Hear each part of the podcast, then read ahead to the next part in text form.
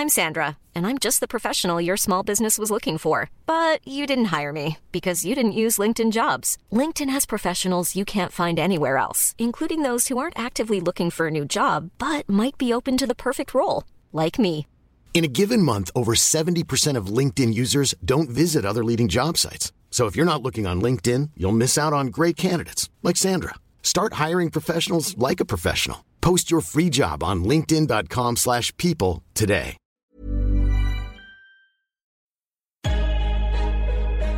Lock in defensively. And we get a stop going in the half. One, two, three. Attack, attack, attack.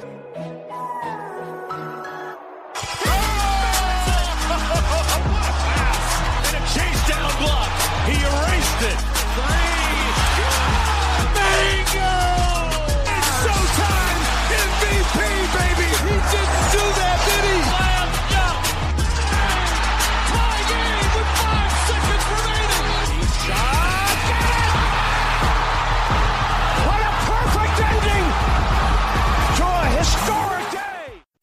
Salut à tous, bienvenue dans l'épisode numéro 130 du podcast Dunk Hebdo. Très très heureux de vous retrouver pour un nouvel épisode. Avec moi cette semaine, la même équipe que la semaine dernière. On retrouve d'abord Tom. Ça va Tom? Ouais, ça va et toi? Ça va très très bien Tom. Nouvel album de Lil Wayne, tout va bien. Six ans après, tout tout tout va très bien. C'est génial. Et avec nous aussi, on a Alan. Ça va Alan? Salut Ben, salut tout le monde. Ouais, ça va super. Alors messieurs, cette semaine, on sonne la cloche. C'est le début de nos trois épisodes de preview. Comme l'année dernière, en fait, on va, on va rester sur le même schéma que l'année dernière. Une série de questions à chaque épisode. On va peut-être pas arriver à 50 au bout comme l'année dernière, parce qu'on va peut-être un peu réduire le nombre, sachant que l'année dernière, il y a des moments où on allait très très vite sur les questions. C'était un petit peu compliqué, compliqué par, pardon. En tout cas, le schéma est le même. On va vraiment avoir des questions sur les joueurs, enfin ceux qui nous ont suivis l'année dernière, vous le savez, c'est vraiment très très divers. Petite différence par contre, c'est que cette année on a décidé de vraiment faire une première partie d'émission où, à l'image de nos épisodes euh, normaux, on va s'intéresser à des questions sur lesquelles on va rester un peu plus de temps. Et en fin d'épisode, ce qui va remplacer l'overtime pendant ces trois prochaines semaines, on va vraiment être plutôt sur une rafale de questions où on va être un petit peu moins rapide, enfin être plus rapide justement sur les réponses et on va un petit peu moins détailler. C'est des questions qui demandent un peu moins de, de profondeur. Comme d'habitude, n'hésitez pas à nous suivre sur les réseaux sociaux comme Facebook ou Twitter. On vous invite aussi à proposer vos sujets pour le Duncan Host. On va faire le, le tirage dans très très peu de temps. Et à nous suivre aussi sur YouTube. Maintenant, comme je l'ai dit, on poste les épisodes toutes les semaines aussi sur YouTube. Donc vous pouvez nous retrouver là-bas.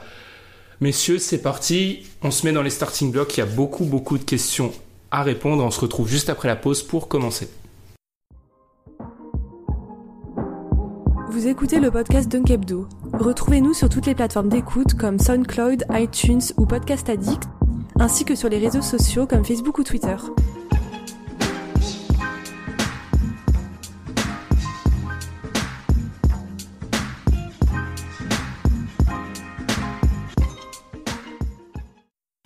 Première question, on l'a peut-être pas, enfin je l'ai peut-être pas précisé durant l'introduction, mais en fait ces questions-là, elles viennent pas de nulle part, c'est nous en fait, on a récolté pas mal de questions, donc vous verrez, ce que je trouve toujours très marrant, c'est que si vous nous suivez toutes les semaines, on peut très vite deviner quelle question vient de qui en fait, parce qu'on a chacun nos centres d'intérêt, donc on peut deviner souvent les questions, qui est à l'origine de cette question.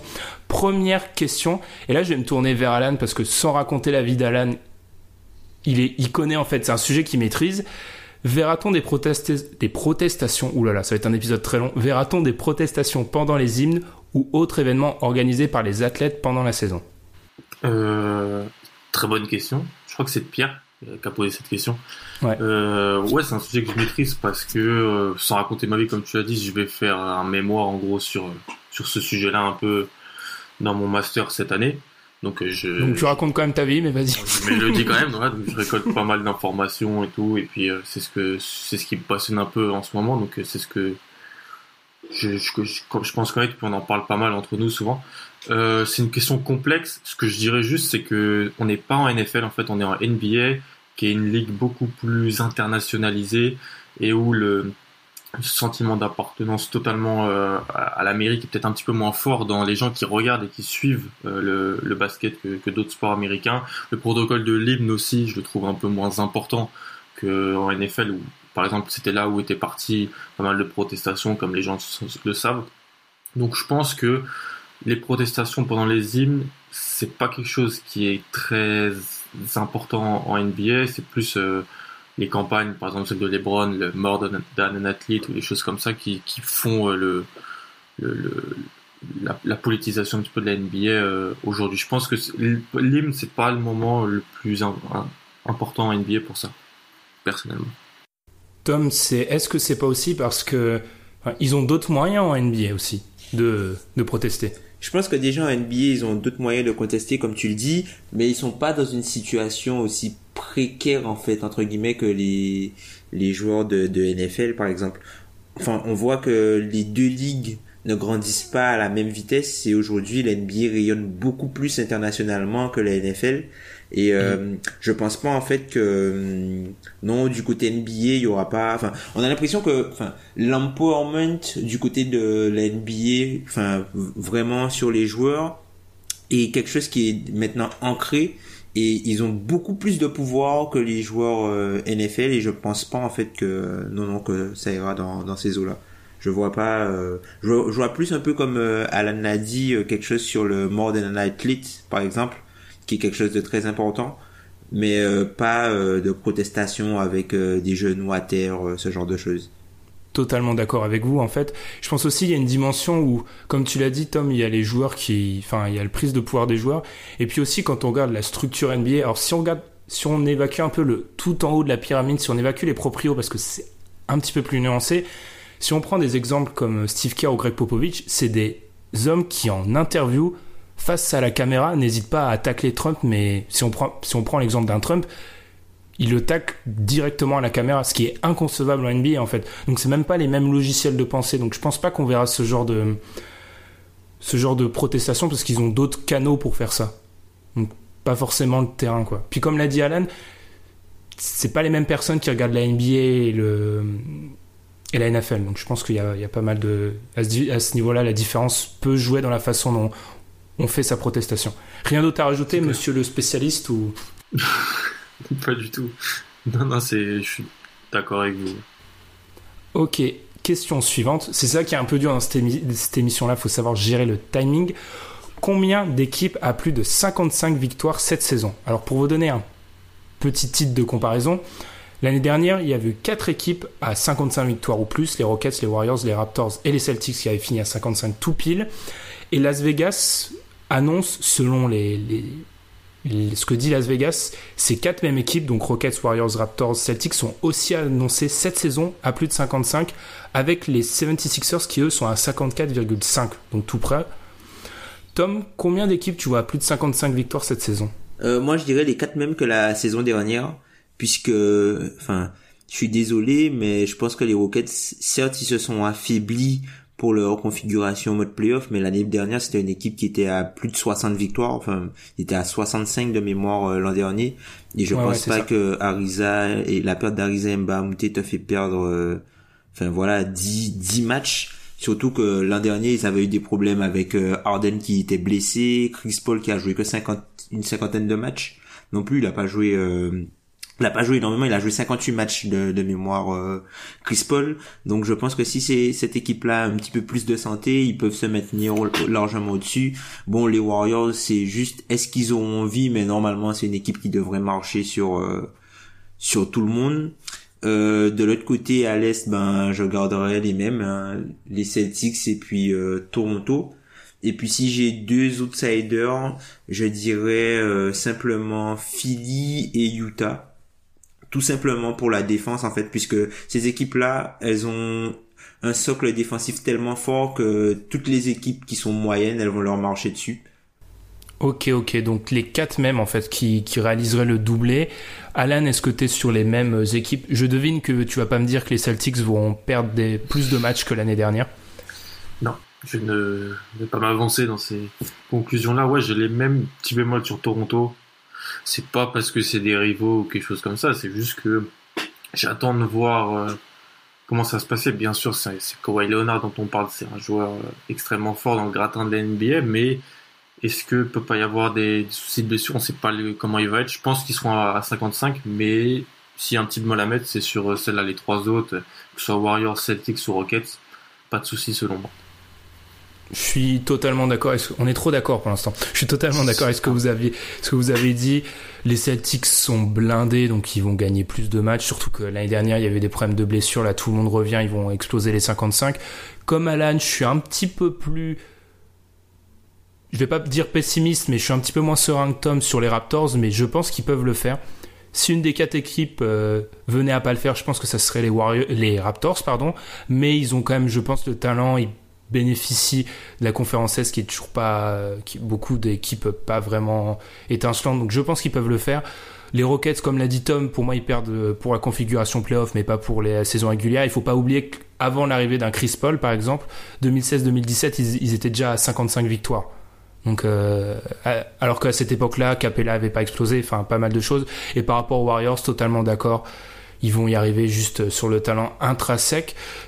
Alan Tom a parlé de Philly et Utah comme potentielles équipes qui pouvaient se glisser à ce niveau-là. Est-ce que tu vois d'autres ou pour toi on va vraiment rester sur Raptors, Warriors, euh, Rockets et Celtics? Déjà, je vois pas Utah, pas du tout. Je sais que on est un peu en désaccord avec Tom sur euh, sur le Jazz. Moi, c'est une équipe que je trouve vraiment cette équipe elle est mise d'un un niveau que je pense ne lui appartient pas euh, par pas mal de spécialistes euh, avant ce début de saison. C'est une bonne, c'est une bonne équipe, mais on la, elle n'est pas élite ou pour moi pour 55 victoires c'est quand même quelque chose, surtout dans la conférence où ils sont, la division où ils sont. Donc je pense pas que ça, ça se fera pour eux. Je dirais Philadelphie c'est possible. Euh, après, j'aurais je, tendance à dire OK ici, mais vu la, la, la, la division où ils sont, c'est quelque chose de très compliqué. L'année dernière, on se rappelle toutes ces équipes de la division Nord-Ouest, il n'y en avait pas une au-dessus des 50 victoires. Parce que ça, ils se bouffent entre eux, en gros. Donc, euh, non, je, je pense pas. À part Philadelphie, je vois pas. Par contre, ce qui est, ce qui est marrant, c'est qu'on dit non à, à, Utah, par exemple, mais Raptors, Celtics et hum, Philly sont dans la même division, quand on calcule bien. On ouais, renvoie à notre épisode euh, la, la, semaine dernière, mais... Ouais ou le reste de la conférence les aide bien à ce niveau-là? Moi, en fait, euh, la, la, raison pour laquelle euh, je dis Utah, peut-être, c'est vraiment pour la raison défensive. Un peu comme, vous voyez euh, ce que faisaient les Spurs les, années, les années précédentes, où le schéma défensif leur permettait de marcher sur toutes les équipes qui étaient un petit peu moins préparées. Utah, c'est une équipe qui a une défense vraiment élite. Et à partir du moment où tu pourras pas scorer, certes, eux, ils vont peut-être pas scorer énormément, mais tu vas pas marquer de points, en fait. Et ils vont t'exécuter. Je, comprends, mais le problème, c'est que. Alors, c'est pas du tout au même niveau, hein, mais ça a été une excuse qui a servi pendant plusieurs années pour nous vendre Orlando, ça. Qu'en gros, ils allaient. Les gens allaient être asphyxiés défensivement. Donc, je pense que ça peut tenir, mais les Spurs, le succès, il n'était pas entièrement bâti sur ça. Il était aussi bâti sur le fait que offensivement, et c'est aussi une dimension d'Utah, mais ils vont très bien exécuter le plan de jeu, mais je pense pas qu'Utah est encore au niveau où ils peuvent s'asseoir sur ça et dérouler pendant une saison régulière au niveau où... Parce que 55 victoires, c'est quand même 67% de victoires. C'est euh, ouais, énorme. énorme. Puisque l'an dernier, ils en ont gagné 48. Ouais, L'an dernier, ils en ont gagné 48. Gobert a, manqué, Gobert a manqué pas mal de matchs. Avec Gobert, ils avaient une défense qui était... Euh, plus forte de 3 points défensivement en termes de rating de, de, de, rating défensif que les Celtics par exemple donc c'était quand même du très haut niveau hein. ah, mais ils ont une mm. série de d'un mois et demi en, en janvier février où Mitchell marchait totalement sur l'eau et franchement, si ça arrive encore, je serais très impressionné.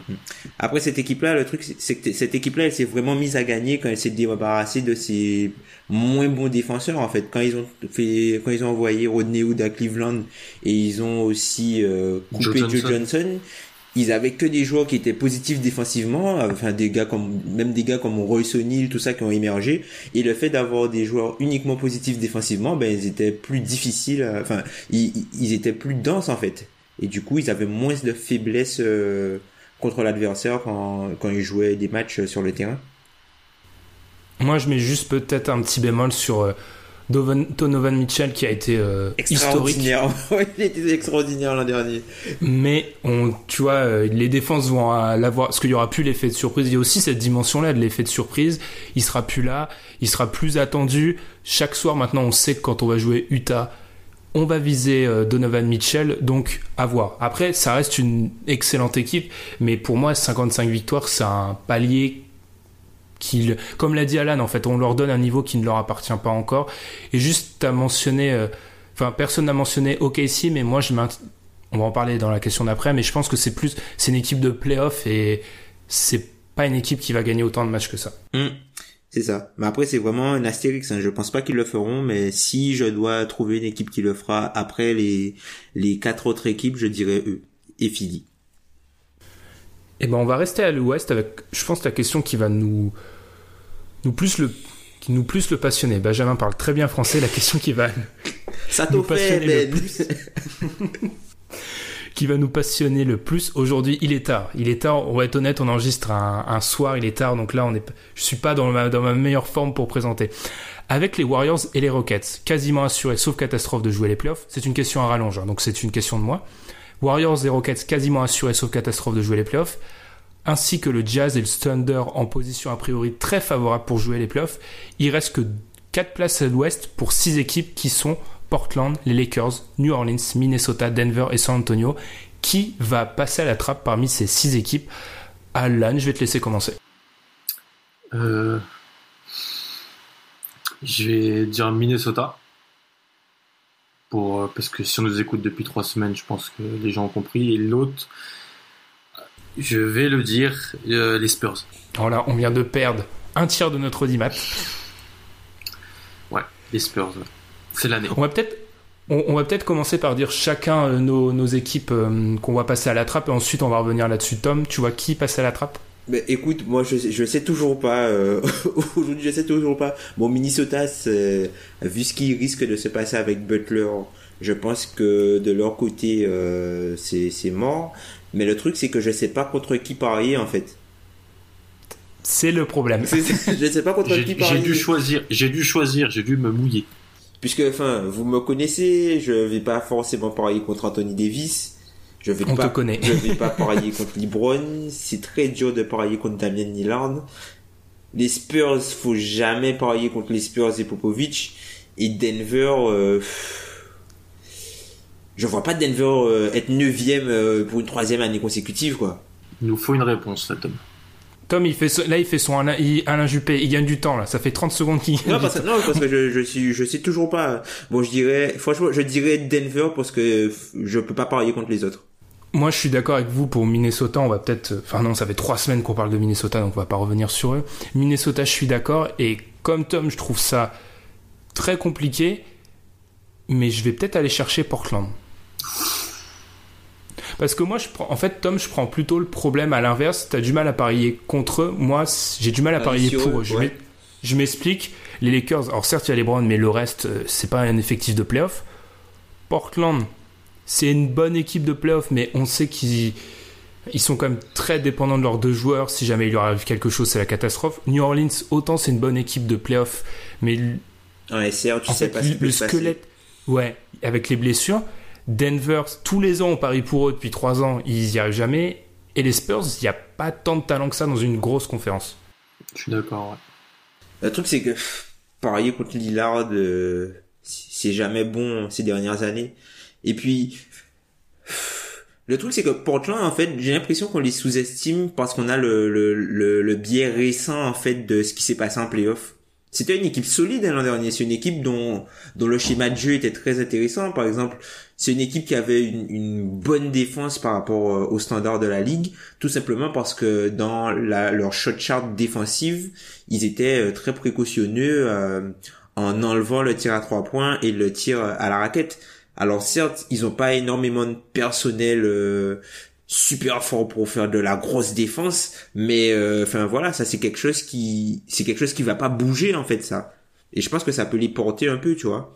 Et offensivement, ils vont toujours tomber sur un mois où Lillard sera en feu, McCollum sera en feu, faut juste pas qu'ils aient de blessures. Après, le seul bémol que j'ai avec eux, c'est le fait qu'il y a énormément d'incertitudes de passer ces joueurs-là, quoi. Puisqu'ils ont un 6 où t'as des certitudes, entre guillemets. Donc, euh, on va dire, euh, t'as Lillard, McCollum, Outless qui a des problèmes au genou en ce moment, Aminou, Njokic et Van Turner où là t'as des certitudes, mais après, bah, tu Devon Turner. Oui, mais tu oui. Sais, oui, certes, certes c'est un joueur qui est surpayé, mais tu sais que c'est en sortie de banc, c'est un joueur qui va t'apporter quelque chose, quoi. Enfin, c'est pas non plus. Euh... Evan Turner, c'est pas non plus. Euh... Euh... Je sais pas moi. Oui, c'est on a des Stevenson, certitudes tu vois. Ouais, mais quand Ouais, ils mais le font starter, quand ils le font starter à côté des deux, ça, sa valeur elle baisse. Hein. Ah non, mais il starte fois, ils pas, il starte jamais. Enfin, faut, faut Euh, pas ça- starter. si t'as tu des blessures, si t'as des blessures euh, comme l'année dernière, il, il a dû commencer des matchs. Et là, ça marche pas quand ils sont comme ça. Moi, je, Moi- moi, je dis San- vas-y, vas-y. Va- Vas-y, vas-y, vas-y, Alan. Moi, je dis San Antonio parce que, comme on dit Denver, il faut les mettre dedans au bout d'un moment, et on se trompe. Bah, des San Antonio, il va peut-être falloir les mettre dehors aussi. En... C'est vrai, c'est très vrai. Moi, je, moi, je regarde l'effectif de San Antonio et franchement, autant on connaît San Antonio, la machine bien huilée, Greg Popovich, mais moi, c'est plutôt la concurrence qui me fait peur pour eux. Je trouve pas que c'est une équipe qui a de quoi offensivement euh, rivaliser avec ce qui se passe à, à l'ouest. Et défensivement, ça peut être solide, c'est clair, mais il y a aussi pas mal de joueurs où il y a des, potentiellement des problèmes de blessures. Et je suis pas sûr que, et on en reparlera peut-être plus tard, la Marcus Aldridge va pouvoir refaire la même, une saison du même acabit que celle de l'année passée, en fait. Moi, euh, moi, là où j'ai du mal à enlever San Antonio, c'est que, enfin, voilà, San Antonio, c'est une équipe de régulière, la limite. Ils ont des joueurs de saison régulière. Pour la saison régulière, normalement, En ça devrait avec de marcher. Rosanne, ouais.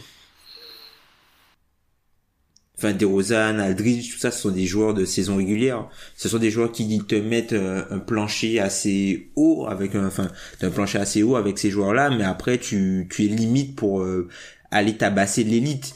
Après, le, le souci que je vois, c'est que peut-être que DeRozan, arrivé, euh, dans la conférence Ouest, il est beaucoup plus de mal puisqu'il se retrouve à affronter tous ces cauchemars qui sont, qui sont passés de l'autre côté, quoi.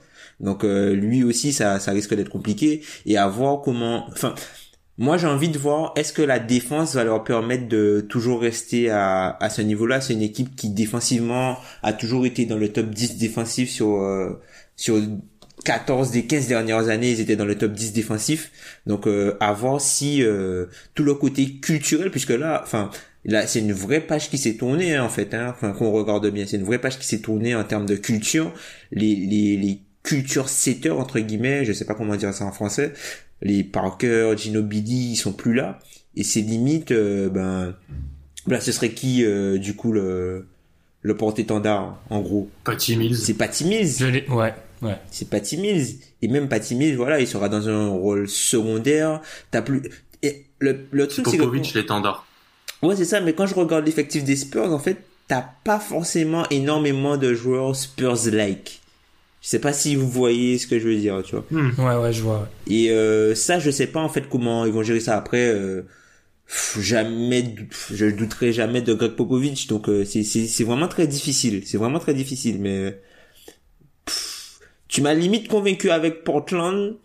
Mais euh, si vraiment, si ma, si franchement ma vie en dépendait aujourd'hui, j'aurais plus dit Denver. euh, Mais pourquoi qui Denver? passe- qui passerait pas. Pourquoi Denver Moi, moi, plus on parle, là, plus je suis sûr de rien, en fait. Parce que plus on parle, plus Portland, en fait, je me dis non, ils sont plus. En fait, ils ont. Ils offrent plus d'assurance que toutes les autres équipes, en fait. Puisque Denver, ouais, moi, moi je, dis, je dirais Denver puisque il se base essentiellement sur sur l'attaque, sauf que au bout d'un moment, enfin, je pense que, enfin, moi, c'est ma philosophie. Hein, T'as plus de chances pour moi de gagner énormément de matchs si tu es dans le top 10 défensif que si tu es, si t'es dans le top 5 défensif que si tu es dans le top 5 à l'attaque. Et je me dis que c'est un peu le, le, le, le contre-pied de ça en fait avec Denver. Et euh, Est-ce que. ouais. On, on a parlé de toutes les équipes, mais. On sait que c'est un petit peu un de nos problèmes, mais c'est quand même fabuleux qu'on mentionne pas tant que ça les Lakers, alors que sur le papier, c'est le pire effectif des, des six dont on parle. Ah oui. il y a LeBron, il y a le il y a LeBron James. Ça aussi, tu vois, tu vois, Alan t'a dit au bout d'un moment, faudrait peut-être les sortir. Au bout d'un moment, faudrait peut-être se dire, LeBron Ouais, c'est peut se rater. Non. Après, C'est Moi, c'est l'avantage des Lakers, c'est leur division. ouais, c'est la Pacifique. C'est c'est c'est un Il avantage. y a pour- personne. Ils vont taper. Ils ont trois équipes qui vont Ça tabasser à chaque match. Donc, euh, potentiellement une dizaine de victoires. ouais. D'ailleurs- D'ailleurs, je crois que les, les, les odds en fait pour euh, les Warriors vainqueurs de la division Pacifique, c'est euh, c'est 1 pour 200 en fait. En gros, tu mets 200 dollars pour gagner 1 euro, euh, 1 dollar. Mais même il y a, bah, y a 18. J'avais regardé les ce qu'a annoncé Las Vegas, les Lakers sont annoncés à 44 ou à 46, les Warriors sont à 62. hein. Donc il y a un monde. hein. Il y a un monde. Mais les, les- on sait pas si les Lakers ça, ça prend du mal, ça prend du mal, ça prend du temps. C'est vraiment difficile ce soir. Ça prend du temps à, à cliquer entre tout le monde. Ils ont pas un effectif si ronflant que ça. hein. Ah, Je sais pas. Mais ils ont Liboine. Ils ont Liboine, Ben. J'avoue. Oui, oui, mais au bout d'un moment, ça, va pas marcher tout le temps comme ça. C'est quand la dernière Je fois que. Liboine n'a pas fait les playoffs? Sa, saison la rookie. saison rookie. Sa saison rookie. Après, il a été à l'Est pendant tout ce temps-là. Ouais, mais même, mais il était jamais ric-rac, tu vois. Il était jamais en playoff ric-rac. Hum, oui, c'est vrai. Il n'a jamais eu cette, conf- cette concurrence en termes de densité. Et là, les six équipes qu'on a citées. Parce que si Butler, et- si, si Minnesota avait pas le problème, je pense qu'on les mettait en playoff. Donc, il fallait en sortir une deuxième.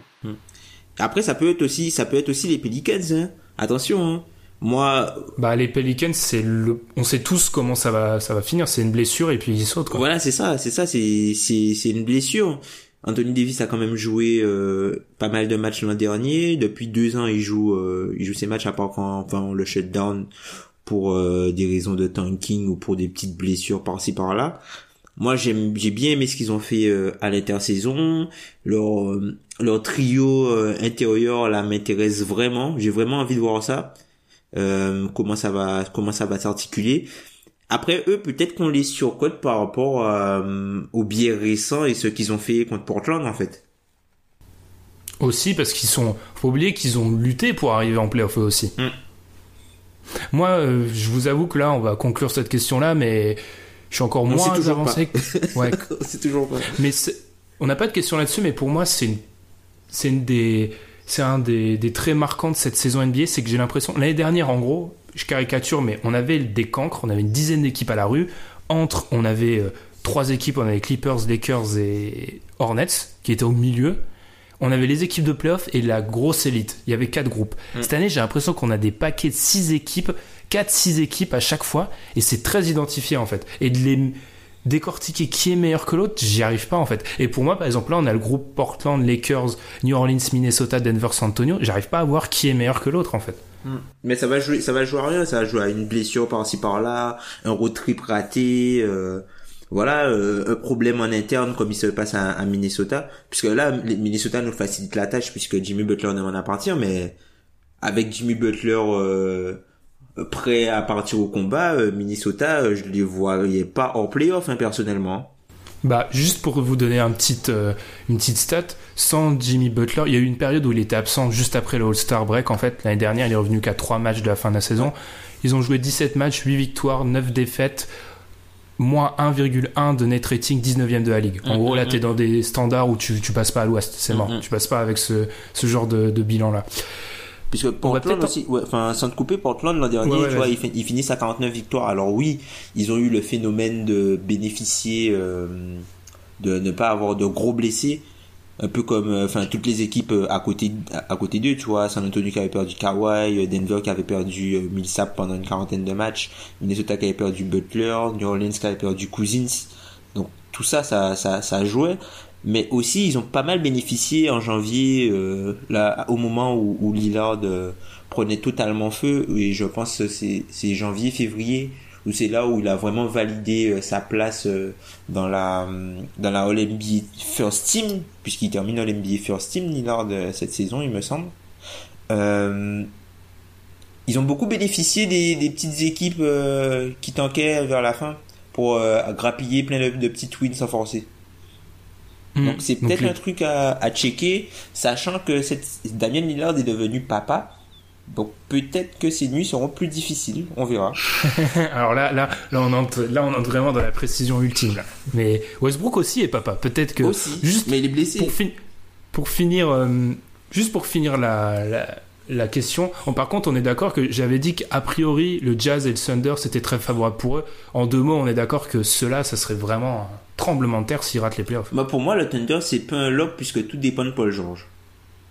Si Paul George se blesse... il a vraiment du mal avec le Thunder. Non, c'est pas ça, c'est que si Paul George se blesse, je les vois difficilement euh, enfin je les Ah vois oui, mais le ça pour là. toutes les équipes. Si les Lakers se blessent, euh, ils jouent, ils jouent au ping-pong. Ah les oui, oui, c'est si ça, LeBron c'est se ça. blesse, En euh, fait, OKC c'est c'est une, une grosse grosse équipe, sauf qu'il y a des endroits précis où il faut que rien n'arrive. je sais pas, je te trouve dur parce que si le Jazz perd Gobert, euh, ils sont aussi euh, Ou Mitchell. ou Mitch- enfin toute équipe, toute équipe hors Warriors et peut-être Rockets, ils- s'ils perdent leur deuxième meilleur joueur, ils enfin, oui, oui, oui, je suis mécaniquement, d'accord, mais c'est, mais c'est vraiment, moi, c'est vraiment euh, par rapport au, au drop-off qu'il y a entre Paul George et son remplaçant. C'est vraiment par rapport à ça, en fait.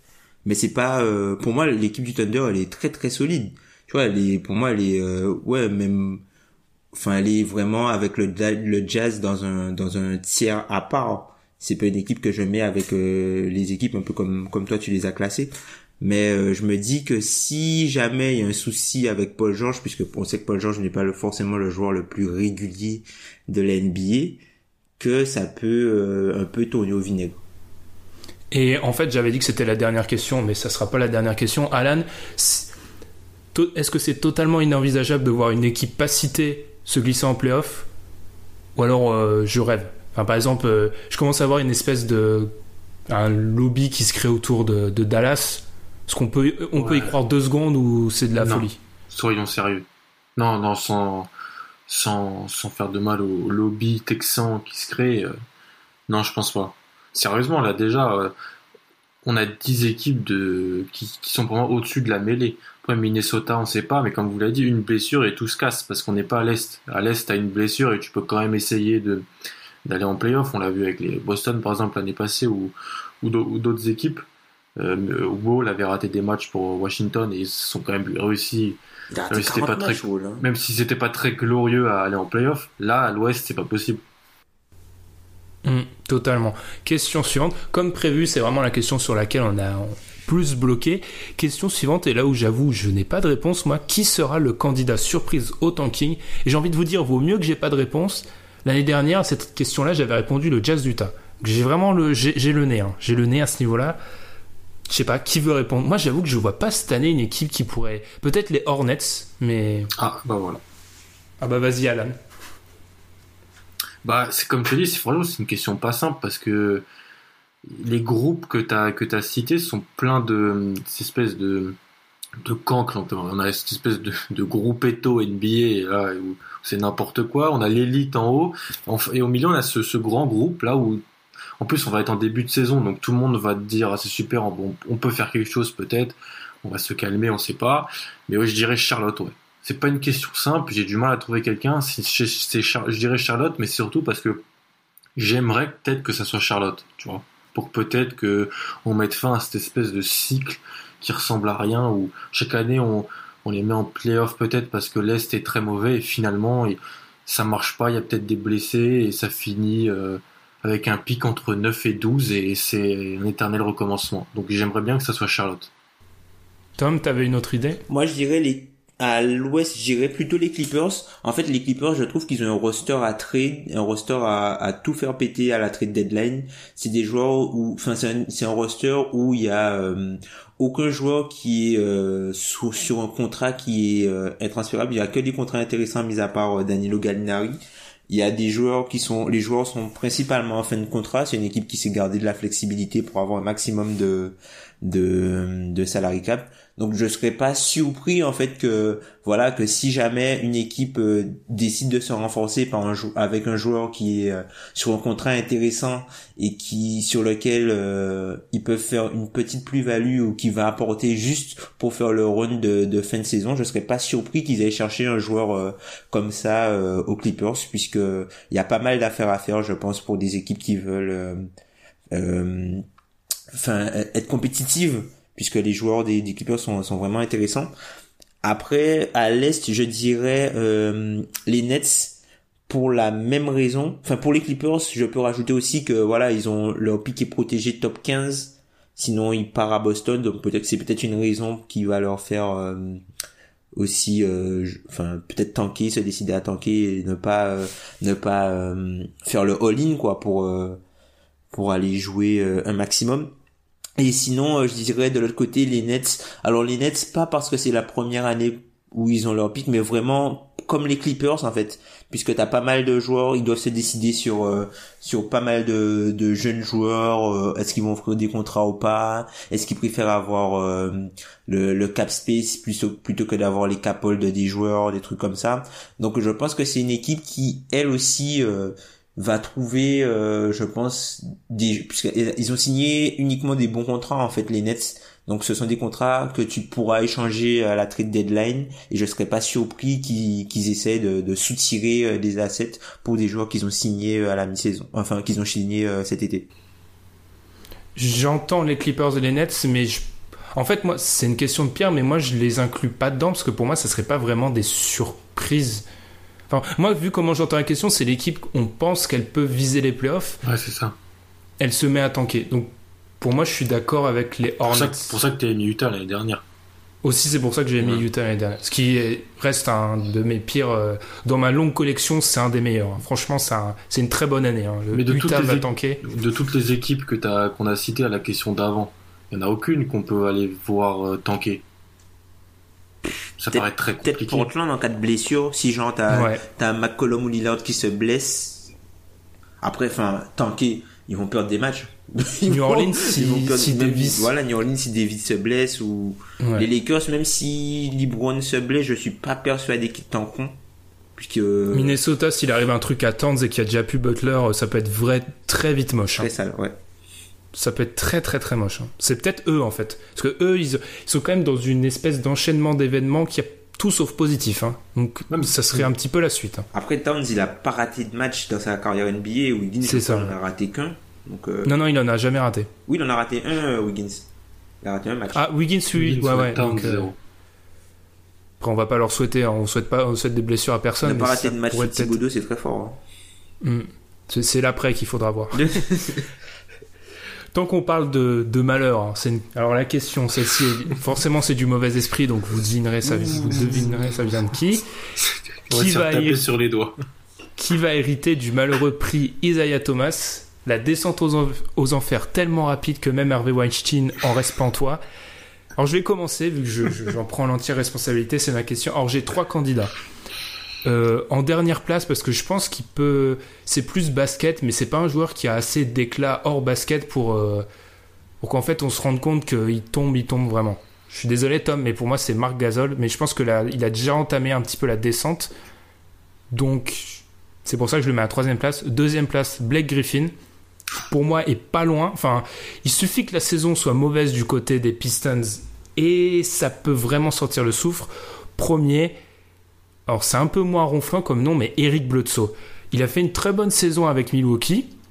Il a eu cette campagne de playoff atroce où il est sorti dedans parce qu'il enfin, il a cherché des crosses à, à Terry Rozier, on ne sait pas pourquoi. Enfin bref, s'il reste sur sa sur cette tendance-là, alors qu'il va être free agent et qu'en plus c'est un meneur et qu'il arrive à la trentaine, qu'il a un historique de blessures, il peut se retrouver dans une situation l'été prochain, l'été prochain pardon, vraiment pas cool. Donc pour moi, Bledsoe, il, il peut être ce candidat au trophée à Isaiah Thomas, même si je pense que Isaiah Thomas c'est un gold standard. hein. C'est impossible c'est à incroyable, taper ça, c'est pas possible. parce euh, qu'en 18 mois, euh, c'est imbattable. C'est, c'est compliqué. Tom? Ah donc maintenant tu donnes les paroles aux gens. Non, parce que je voulais y aller. Je- moi, j'ai deux candidats. moi. J'ai euh, Lou Will, ah, il a fait une saison incroyable l'an dernier. Parce qu'il a fait une saison de folie. Euh, Je sais pas si on se rend compte, mais euh, puis dans sa tête, tu avais l'impression qu'il était qu'il était All-Star. Il voulait prendre la place de Jimmy Butler parce que le gars a pas voulu jouer. Je sais pas, peut-être que avoir une vie conjugale trop compliquée lui va lui monter au crâne. Je sais pas, peut-être que Los Angeles ça peut tout péter. Je suis pas je suis pas fan. Mais c'est surtout la Marcus Aldridge parce que je suis pas du tout chaud sur les Spurs en fait. Et donc euh, une saison, la saison de la Marcus Aldridge l'an passé est-elle pas une anomalie par rapport à ses précédentes saisons aux Spurs? Je le pense. Et en plus il va devoir peut-être partager avec DeRozan alors que l'année dernière c'était plus l'équipe qui tournait autour de lui. Je pense que Aldridge peut perdre du, galon euh, cette saison. Alors moi je pense que ce sera, euh, je pense que ce sera malheureusement Danny Green Danny Green qui arrivait à Toronto. Enfin, l'an dernier avec les Spurs, ça, ça s'était pas forcément très très bien passé pour lui. Il était dans le 5, pas dans le 5. euh, Enfin, ils ont réussi à se passer de lui. Et euh, bah là, enfin, on a appris à la fin de saison que lui aussi était était blessé, mais qu'il a pas demandé. euh, Enfin, il a fait confiance au staff médical des Spurs, donc il a pas forcément cherché de deuxième avis comme avait pu le faire Kawhi. Donc, euh, je pense que lui, ça peut être euh, un candidat euh, à la régression. Sinon, ce serait, euh, sinon mon autre candidat, ce serait Goran Dragic en fait, puisque là, il commence à vieillir. Ah ouais. Ce serait, il commence à vieillir Ah, et euh, ça risque d'être compliqué pour lui. Déjà l'an dernier, il a fait une, une bonne saison entre guillemets, mais après le All-Star break, il a quand même euh, commencé à, à faiblir. Donc, euh, je me dis que lui, euh, faut faire attention, faut le surveiller.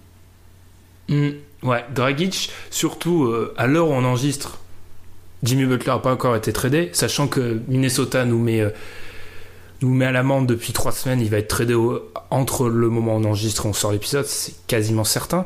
Si jamais Dragic venait à changer d'équipe, ça peut être quelqu'un, oui, qui, qui peut hériter de ce trophée, je pense. Après, juste pour revenir un peu ce que tu as dit sur euh, je suis assez d'accord avec toi. Le seul truc que j'aimerais nuancer par rapport à lui, c'est que, enfin, l'an dernier, il y avait vraiment, un, un- on a senti vraiment un désintéressement en fait à regarder Morgazol. Morgazol, c'est pas, c'est jamais un gars qui qui est forcément très expressif sur le terrain, mais l'an dernier, il était vraiment désintéressé. Et puis c'est un joueur qui a beaucoup, beaucoup, beaucoup souffert de l'absence de, Mac, de Mike Conley, puisque quand tu joues avec un joueur et tu as des repères avec un joueur que- avec lequel tu joues depuis plus de 10 ans et que ce joueur est remplacé par un Harrison, c'est tout de suite plus compliqué. J'avais, senti arriver le Andrew Harrison. On va, peut-être enchaîner parce que là, les minutes s'égrènent et on n'a pas encore fini notre première partie sur les longues questions. Celle-ci, c'est une longue question, mais on, on pourra l'aborder plus rapidement. Blake Griffin sera-t-il All-Star à l'Est cette saison? Et cette question-là, je sais pas vous, mais au début, je me suis dit non. Puis j'ai fait le compte, en fait. Puis je me suis dit, bah, ils peuvent vraiment y être, en fait. Moi, je pense que ça dépend combien de Celtics il y a. Il y a moyen qu'il y ait 3 voire 4 Celtics, c'est vrai. Parce que qui on met devant lui dans le front court? On met le duo des, des Sixers, enfin Simmons, Embiid. Mais sont- Simmons, c'est un guard. Enfin, il est dans les... Ah oui, il est, il est- il il est est dans listé les- comme guard. Ouais, Giannis. Embiid, Giannis. Porzingis sera trop juste. Euh, pour Zingis, on sait même pas s'il va revenir. Love. Whiteside, je lui mets pas encore ce crédit-là. s'il est pas Love. blessé. Ah, Orford. Orford. Orford, si euh, tout va bien. Tatum, si, s'il continue. Gordon Hayward, j'y crois pas encore. Tu mets Tatum avant Hayward, limite, en All-Star, si tu dois mettre un All-Star, par rapport à la Parce blessure. que ils- on- par rapport à la, 100% par rapport à la blessure, on part d'un truc où je pense qu'ils vont être vraiment précautionneux quand ils vont le faire revenir. Parce que Et Gordon, que vu que Gordon les- Hayward, c'est un putain de joueur. hein. Enfin, Quand les Celtics vont être à, à 60, plus de 65% de victoire et qu'il va falloir en mettre 3, ils pourront pas mettre Gordon qui a été, euh, qu'ils ont été, où il y a eu beaucoup de précautions, il a pas joué, euh, il a joué 25 minutes par match, ils pourront pas le mettre lui en fait. hum, hum, hum. Et du coup, on est qu'à 5, hein. 5 membres du front de courte, ouais, ça dépend s'ils blindent le bac courte après. peut-être Middleton, hein. peut-être Middleton, puisque Middleton, il va jouer dans Qui, le fond de qui courte. peut y être aussi. Moi, ce que, après, ce, que, ce dont j'ai peur, je, je pense que vous êtes d'accord, mais si jamais il y va, c'est peut-être que les Pistons font une bonne saison, ce qui peut arriver, et Drummond ne sera pas étranger au succès Ouais. aussi.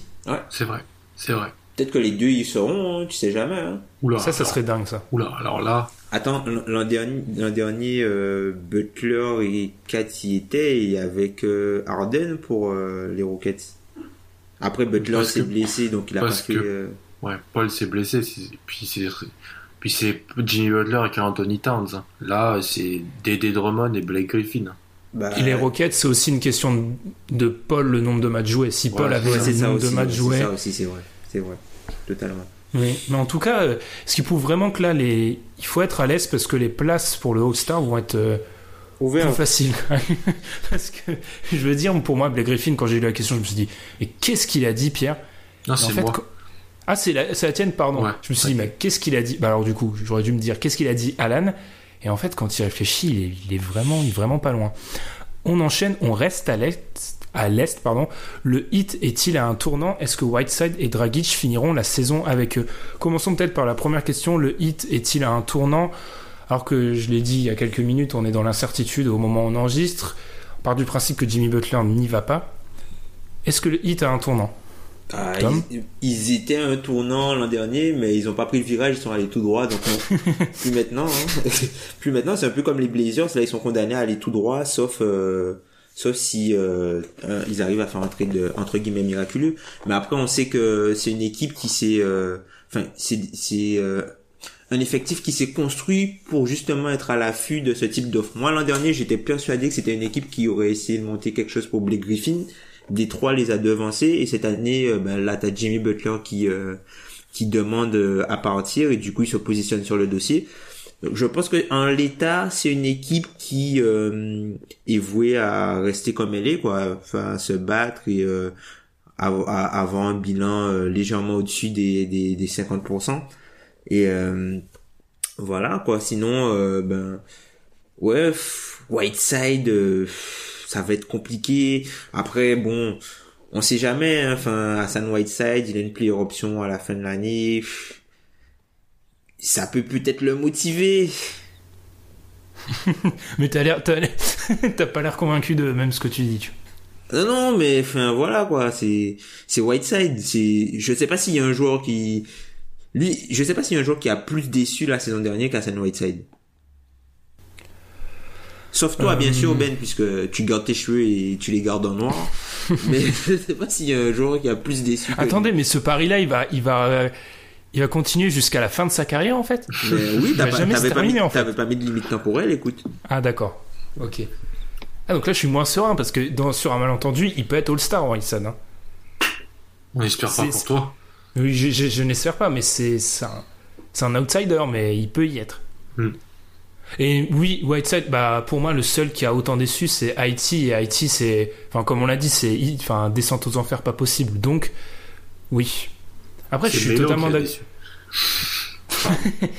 Je suis totalement d'accord avec Tom. Je sais pas si t'as un truc à dire, Alan, mais le tournant, il était avant. Ils l'ont pas pris. Ils sont entre guillemets condamnés à être une équipe euh, qui oscille entre la sixième et la huitième place à l'est et qui se fait sortir au premier tour. Quoi.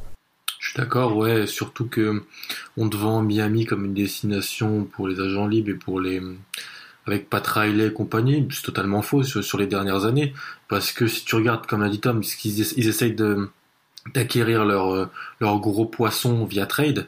Les Griffins, là peut-être euh, peut-être Butler parce qu'ils arrivent plus à, à attirer les, les les les gros joueurs, ils auraient dû faire ce cet effort. C'est compliqué pour une franchise de se dire bon bah faut repartir sur un nouveau cycle. Je pense qu'ils n'ont pas eu la- l'humilité de le faire.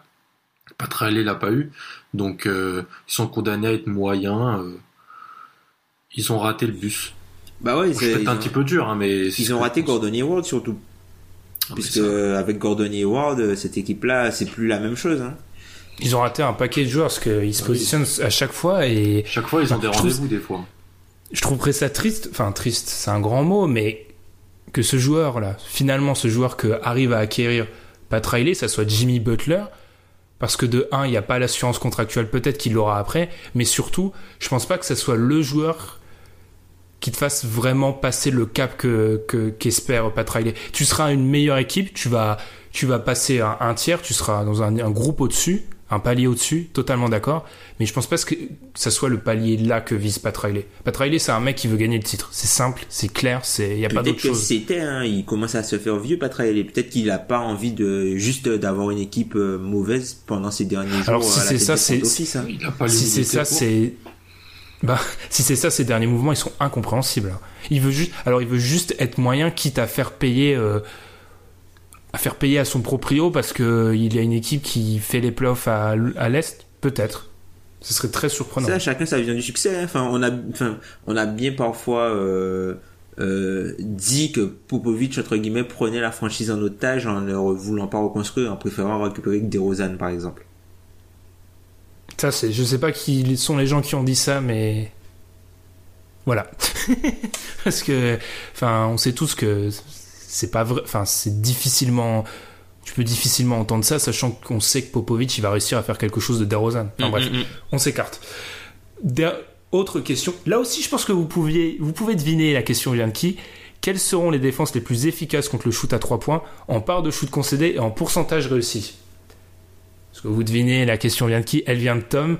Je sais pas si tu veux commencer, Tom, ou si tu veux laisser les, les, les- je sais pas, les, les amateurs du, amateurs dans le sens moins professionnel, hein, du, des stats avancées commencer. Ah non, allez-y, allez-y. Faites-vous plaisir. Moi, je, bah, je vais démarrer. Je pense que Boston, meilleure défense contre le shoot à 3 points l'année dernière, reste. Ils ont perdu personne, c'est toujours une bonne défense. Philly, haute grosse défense contre le shoot à 3 points, se maintient. C'était la deuxième, je pense qu'il reste. Ensuite, c'est là où ça devient plus compliqué. Je pense que je remets les Warriors. Ils y étaient pas, mais il y avait un espèce, enfin, il y avait un groupe très très serré euh, entre la quoi, la quatrième place et la, on va dire la huitième. Je remets les Warriors dedans. Je fais monter aussi les Raptors. Et enfin, la cinquième équipe, je vais mettre les Spurs. Parce que tout simplement, ils savent bien défendre. Et même si, comme l'a dit Alan, pardon, il n'y avait pas des. Les joueurs sur le papier sont peut-être pas les meilleurs défenseurs, je crois, en, en l'éco- en l'école basket Spurs. Je m'excuse pour euh, buter sur un mot sur quatre. Sais insupportable. Même moi, je me dont, supporte. dont mon prénom. Bon, Dont ton prénom, ce qui est le sommet de l'irrespect. il n'y a pas de problème. Euh, moi, je dirais Boston et les Warriors. C'est les deux équipes que je vois vraiment les deux plus efficaces contre le shoot à 3 points. Ok. Oui, je sais pas pourquoi j'en ai donné 5 moi, mais bon, je je sais pas pourquoi. Vas-y, vas-y, Tom. Euh, moi, je dirais, contre le shoot à 3 points, je dirais Portland, puisque par rapport à leur schéma de jeu, c'est-à-dire que c'est une équipe qui, je pense que c'est une équipe qui va pas en concéder énormément. Après, en termes de pourcentage, je dirais Boston et peut-être Miami. Miami. Miami, ouais. Ouais. Puisqu'ils ont pas mal de joueurs, euh, ils ont pas mal de joueurs interchangeables et euh, en fait ils ont ils ont euh, dans dans chacune de leurs dans dans chacun de leurs deux cinq ils ont des des des des ancres défensives en la personne de Bama Debayo et d'Hassan Whiteside en l'état qui permettent aux extérieurs de pouvoir chasser vraiment plus large et euh, de vraiment sortir sur les shooters. Donc je pense que que que aussi en termes de enfin pourcentage ils seront seront pas mal Ok, ok. Et enfin, dernière question de cette première partie. Quel joueur All-NBA cette saison ne le fera plus de sa carrière? Et là, je crois que moi et Alan, on a la même réponse. Alan, je te laisse commencer. Ouais, euh, Lamarcus Aldridge. Oh là là, le pauvre, il prend tellement il prend, le, il prend cher la Marcus Aldridge Il était marre de Rosanne. En gros, si je mets les pieds dans le Texas, je, je me fais shooter. je pense que là, c'est difficile. Mais je suis d'accord avec toi. Je pense que. Il y a même pas contre des- les joueurs. Je pense que c'est ce que tu vas dire. C'est même pas contre Ouais, les c'est joueurs. ça en fait. C'est que c'est des très bons joueurs, mais je pense que les Spurs mériteront peut-être. Enfin, je vois mal les Spurs avec deux joueurs dans les All NBA Team et je vois pas DeRozan et Aldridge faire individuellement des saisons assez fortes pour justifier un tel statut en fait. Et le problème c'est qu'ils vont vieillir et que la nouvelle génération arrive et que ça va être dur, surtout pour un Aldridge vu que la nouvelle génération il y a beaucoup d'intérieur. Je vois, je vois ça. Enfin, pour moi c'est les. Quand j'ai regardé le All NBA Team c'était évident. Aucune réaction. On attend, on est suspendu aux lèvres de Tom. bah moi malheureusement je pense que ça risque d'être Jimmy Butler. De, devant les deux qu'on a cités là? Euh, enfin peut-être que eux aussi pas forcément devant mais si enfin certes les deux de devant par exemple Aldridge et DeRozan ils ont moins de chance mais euh, je me dis que Butler lui ça risque vraiment d'être risqué sauf s'il part à l'est. C'est ce que j'allais dire, s'il est tradé à Miami, peut parfaitement faire la même Mm. saison que l'année dernière et il va. et même Paul il- ça peut être compliqué pour lui Moi j'avais j'avais un choix, mais je sens que Tom va pas apprécier. Mais si je devais choisir quelqu'un en dehors de Aldridge, DeRozan et peut-être Butler, je pense que j'irais du côté de Victor Oladipo. ah c'est possible aussi Ouais. mais, plus jamais il est encore le truc c'est qu'il est beaucoup plus jeune en C'est fait c'est ça, ça, le seul problème, c'est qu'il est trop jeune. il est beaucoup plus jeune en fait donc tu peux pas enfin c'est plus dur alors que Butler il va sur la trentaine par exemple la Marcus Aldridge je crois il a 31 ou 32 et DeRozan aussi Ouais, il va sur la, la trentaine trentaine. donc ça risque d'être plus compliqué hein. Rien d'autre à rajouter pour cette première partie. On a réussi à la finir dans un temps, elle est à peu près correct. Et on se retrouve juste après la pause pour la seconde partie. Et là, des questions vont être beaucoup plus rapides.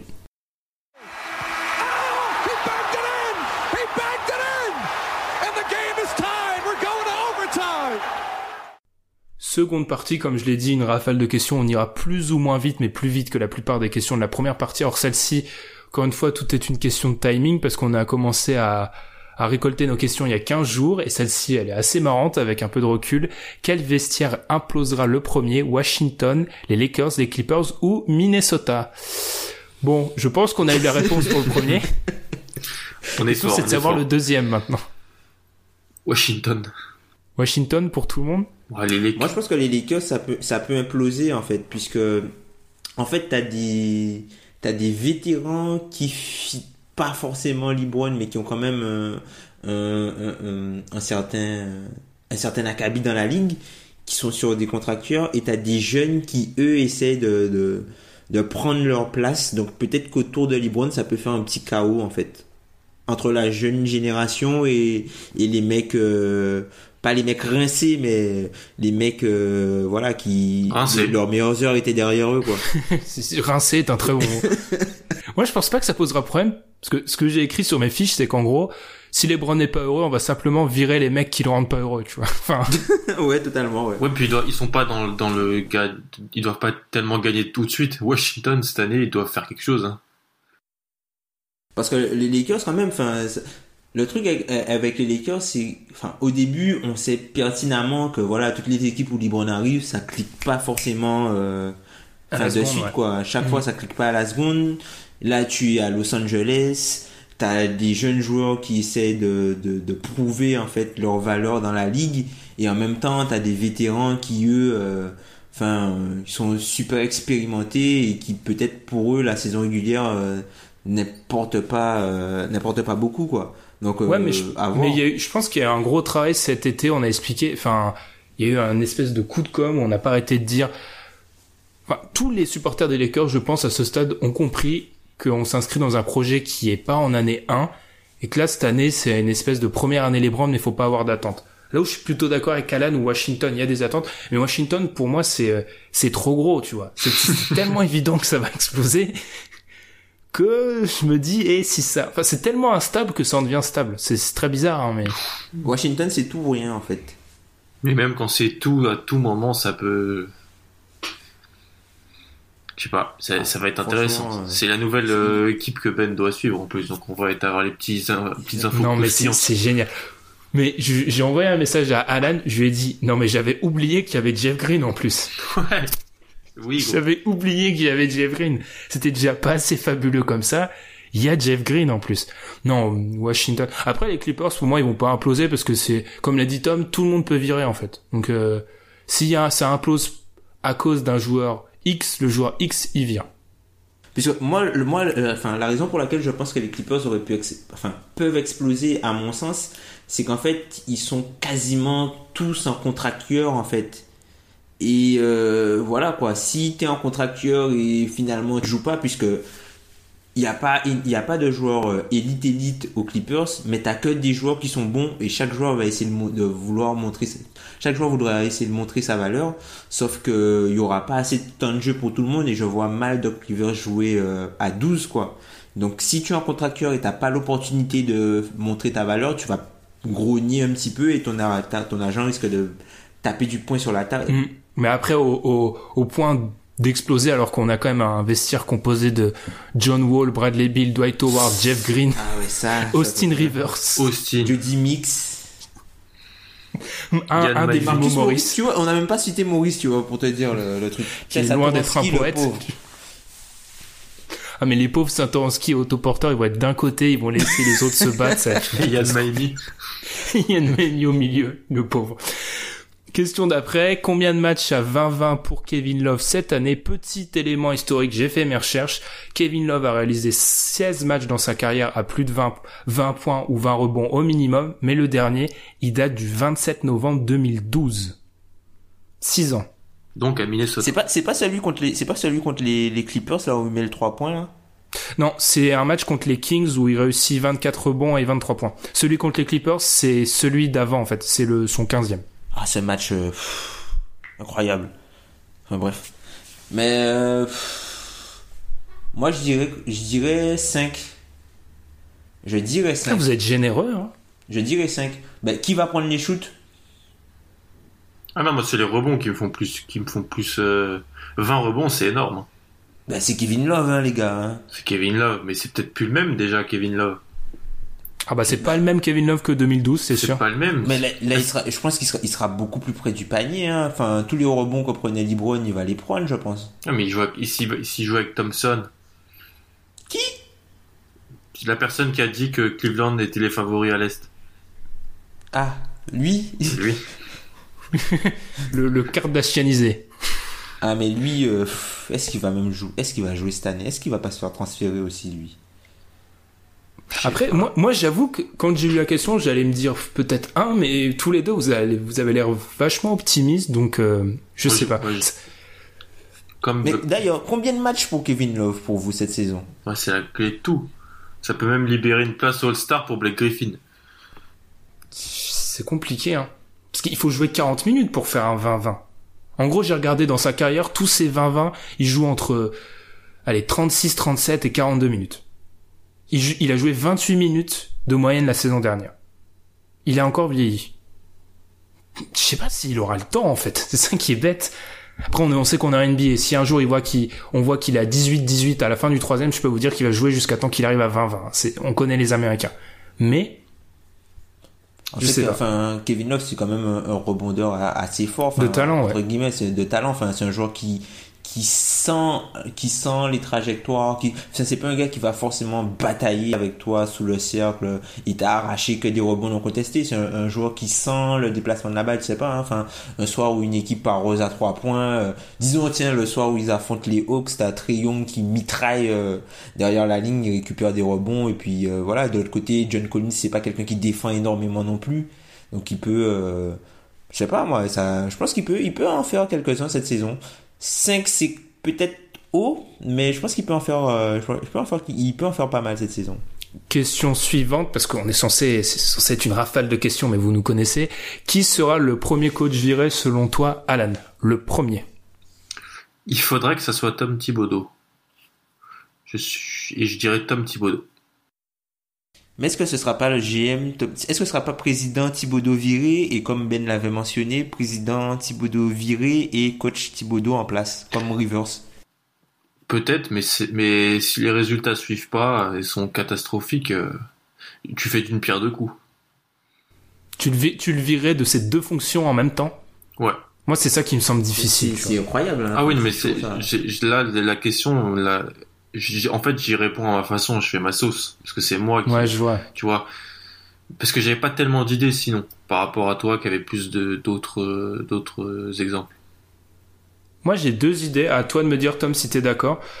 Alors, j'ai Scott Brooks, parce qu'on a parlé des Wizards. Si jamais les Wizards euh, sont font un, ah, im- imaginons qu'ils sont un, je vais prendre le même exemple pour les deux coachs. S'ils sont à 5 matchs des playoffs en janvier, très vite, je pense qu'il peut sauter. Pareil pour Mac Malone avec les Nuggets, que les Nuggets, Moi, on attend. Moi, c'est mon, c'est lui mon. Moi, je pense que ce sera le premier si ça part mal. Ouais, si en janvier que- les Nuggets ils sont à 5 matchs des playoffs, pour moi ils sautent. Hein. Mais même, même si genre, en, si, si en décembre ils sont pas, euh, ils sont pas au moins à 50%, je pense qu'il va sauter Malone. hein. Puisqu'il a eu déjà pas mal de passes droits depuis, euh, depuis euh, qu'il est à Denver. Et je pense que Il a pas c'est eu de chance non plus. euh, ouais. Enfin, pas Ouais, eu de après, chance, il- c'est un peu de sa faute. Hein. C'est ça, tout le monde. C'est c'est pour ça que j'ai pas aimé cette excuse Denver l'année dernière. Tu regardes le profil de toutes les équipes en playoff l'année dernière, ils ont un joueur majeur qui est pas là pendant 40 matchs presque. Denver, ils ont pas d'excuses en fait pour pas pour pas être bons en fait. Et ce que j'ai noté aussi moi juste, c'est qu'il y a huit nouveaux coachs à NBA cette année, dont 7 à l'est. Donc le réflexe pourrait être de dire ah on va chercher un coach de l'est dans une équipe qui va être mauvaise, sauf que la plupart de ces équipes-là ont un nouveau coach. Donc ça peut pas, tu peux pas trouver le coach viré là. Question suivante. Ben Simmons va-t-il réussir un tir à trois points cette saison? Un. Un vrai tir à trois points, pas un buzzer à Pas une, pas une bombe? Oui. Ouais, pas un vieux truc où il a de la chance et tout. Un vrai tir trois points voulu. Moi, je pense que oui, en fin de possession, dans un corner, euh, il va trouver un truc. Au 56e match de la saison. contre les Bulls dans, un, dans troisième quart-temps. Il n'en a qu'un à mettre. Hein. Je- Ouais, je suis d'accord avec Tom. Je dirais oui, mais pour moi, il en met pas plus de 5, tu vois. Ça, c'est un juste- pari. C'est un pari que j'ai envie de suivre, ça. Tiens, on prend un over-under à, à- on fait un over-under à 1. Vas-y. Ah, moi, je le mettrais à 2. Je sais pas, il y a apparemment, après, je suis, non, je suis trop influencé avec les vidéos Instagram où il dit avoir travaillé son shoot, en fait. Alors que dans l'entraînement avec les Browns, ils font que dunker sur des mecs de 1m70. Non, mais après, c'est pas un mec qui va prendre des pull-up à trois points euh, comme ça, tu vois, mais je pense qu'il il peut, il peut être amené à en prendre un si la, si la situation euh, le demande, quoi. Si, euh, je sais pas moi, en fin de possession, le ballon arrive, il, il est dans le corner ou il récupère un ballon, un truc comme ça. il Ah, mais ça, ça compte pas, ça. Bah, Non. c'est un shoot à trois points. Ouais, mais je veux vraiment un, ou un, il, il veut shooter et, et ça se passe comme il l'a voulu. Oh, mais c'est pas la question. C'est pas la question, ça. Bon, d'accord. Non, mais l'autre, il veut, il veut, on lui demande pas de faire un tir à la curie. ou juste qu'il rentre un 3 points, tu vois. ok, d'accord. Mais je maintiens Oui. mon nom. Ouais, il y a- ça va être difficile quand même. Ça va être chaud. Ensuite, qui sera le meilleur marqueur de la saison? James Harden. Anthony Pareil. Davis. Qui était second meilleur marqueur l'année dernière. Anthony Davis, euh, il peut faire du sale, euh, lui. euh, Ah, avec va une bonne pace, une bonne pace, en jouant, que, en jouant pivot pendant tous les matchs, euh, il va être compliqué à arrêter. Alors là, c'est une stat que j'aurais dû, j'aurais dû déjà anticiper que Tom allait dire Davis, donc c'est une stat que j'aurais dû chercher. Mais la dernière fois qu'un intérieur a été meilleur marqueur de la ligue, ça commence à dater. hein. Ça Ah commence, ouais, ça date commence à dater. Hein. C'est peut-être Shaq ou. Nowitzki. Voilà, LeBron, c'est pas l'intérieur. Hmm, ça date. Moi, j'ai j'ai Harden comme Alan, mais oui, Davis. Tiens, euh, faudrait, faudrait chercher ça, tiens, attends. je-. Hmm. C'est parce que Harden, je pense Alan, on a la, on a la même lecture, mais Harden était avait plus de- plus de deux points d'avance sur le le Hmm. deuxième qui était Anthony Davis et je le vois pas marquer moins de points en fait. Ouais, c'est ça. Il en marquera peut-être un peu moins, mais l'écart était déjà était conséquent, quoi. Puis le, système, tout lui sourit, c'est, c'est, c'est, on joue pour lui et c'est les stats qui gonflent un petit peu, même s'il a un impact aussi hors stats qui est, énorme, les stats gonflent. Puis comme on l'a dit tout à l'heure, ils vont rester sur les mêmes standards ou en saison régulière. Donc il va être amené à, à scorer à peu près de la même façon. Dernière question, on va appeler ça les questions Alan Celtics. C'est-à-dire qu'Alan, il nous a posé des questions. 90% sont reliées de près ou de loin aux Celtics. Celle-ci, celle-ci, elle y est totalement reliée aux Celtics. Qui sera le deuxième meilleur marqueur des Celtics? Bah, je vous laisse. Pour moi, je dis, moi, je dis Tatum. Je dis Tatum parce que comme je l'ai dit euh, tout à l'heure, je pense qu'ils vont être très très précautionneux avec Gordon Hayward. Tatum va rester sur sa lancée. Je pense qu'il y aura un vrai écart avec Kyrie parce que je pense que le sous-entendu de ta question c'est que Kyrie sera le meilleur marqueur. Donc je maintiens Tatum, mais je pense que ça va pas être, euh, il sera pas à plus de 20 points par exemple. Il sera à quoi? Entre 15 et 20 et plus proche de 15 que de 20. Ok. Moi, je dirais Gordon Hayward. hein. Moi, j'y crois beaucoup en Gordon Hayward. En fait, le fait qu'il a qu'il ait pas joué, en fait, j'ai l'impression qu'on oublie quel joueur c'est. Enfin, quel joueur c'était. Ah non, n'oublie pas, mais Tom, tu te- enfin, il y a un an, il se casse la jambe. Ouais, c'est vrai. Il se casse, il se broie la jambe, c'est quoi. vrai, c'est vrai. Moi, c'est, mais c'est aussi un, mais quand il, quand il va revenir à fond, parce qu'on espère, on- enfin un peu méthode couée, mais on espère qu'il va revenir à fond.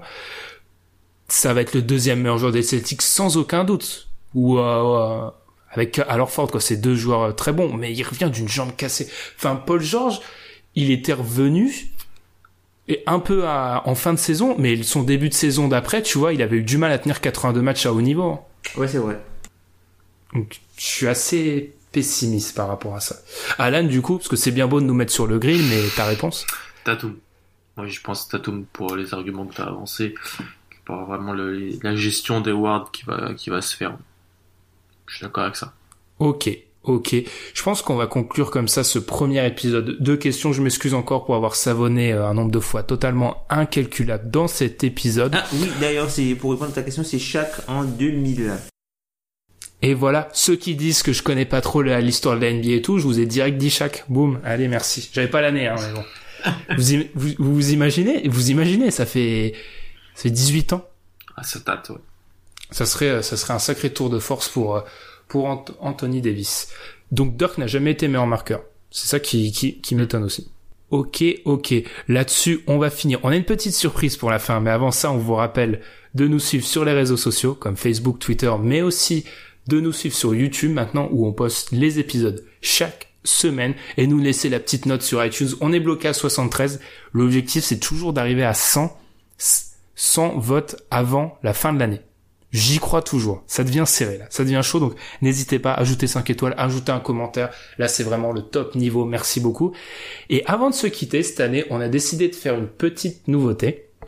C'est qu'on vous a déjà parlé de, de- des bold predictions, ces prédictions folles.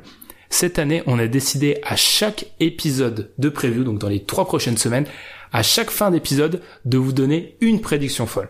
Mais vu qu'on est à Hollywood ici, on va pas le faire simplement une prédiction folle et tout. C'est-à-dire qu'on va mettre petite musique stressante. Et là, messieurs, chacun, l'un après l'autre, on va en- commencer par Tom, puis Alan, puis moi, on va vous donner une prédiction folle. Mais on ne va pas réagir à cette prédiction. Et ensuite, je mets le jingle de fin et on s'arrête. C'est vraiment, c'est du Hollywood là.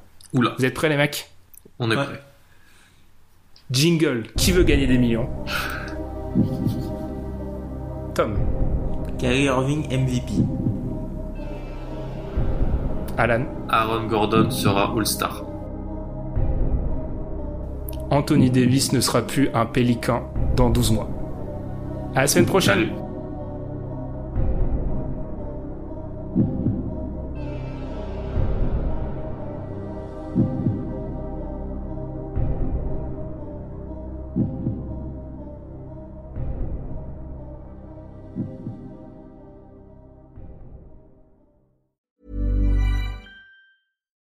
Normally, being a little extra can be a bit much, but when it comes to healthcare, it pays to be extra.